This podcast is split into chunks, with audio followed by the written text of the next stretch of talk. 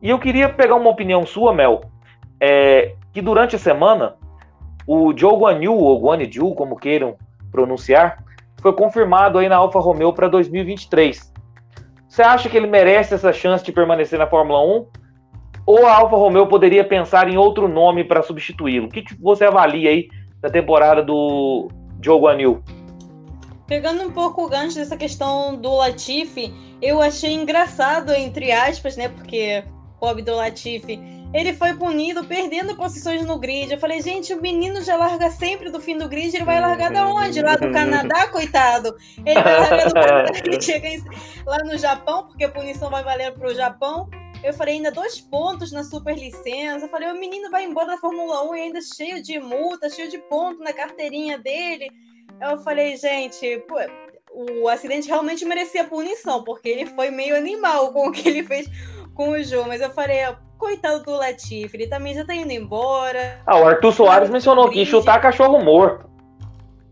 É chutar cachorro morto. O coitado, o coitado do Latifi não, não tem paz.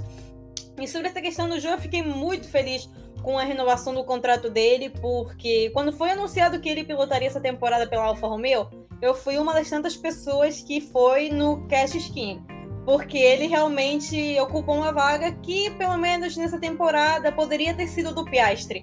Talvez esse embrulho todo com a McLaren Alpine não teria acontecido se ele tivesse assumido esse lugar na Alfa Romeo.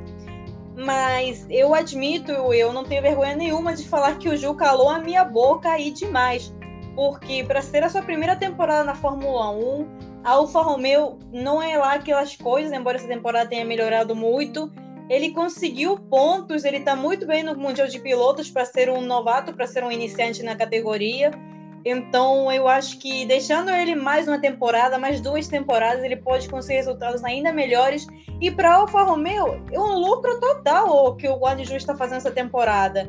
Então, acho que seria muita burrice você tirar um piloto que te trouxe pontos nos construtores, está bem no Mundial de Pilotos, porque a Alfa Romeo também não pode se achar uma Mercedes, uma Red Bull e querer que o piloto esteja brigando pelo título mundial. A, a Alfa Romeo tem que olhar para si mesmo e para as condições que eles têm também. Então, acho que por isso mesmo, tanto o Bottas, que se acomodou muito bem na equipe, quanto o Ju, que chegou muito bem no time também, são uma dupla ótima para as condições atuais da Alfa Romeo. Então, na minha opinião, foi muito certeira essa renovação do contrato.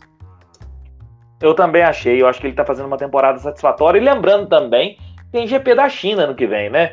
Então não convém tirar o, o, o, o Guani Joe nesse momento. Tem GP da China e, e tem toda a representatividade para ele aí.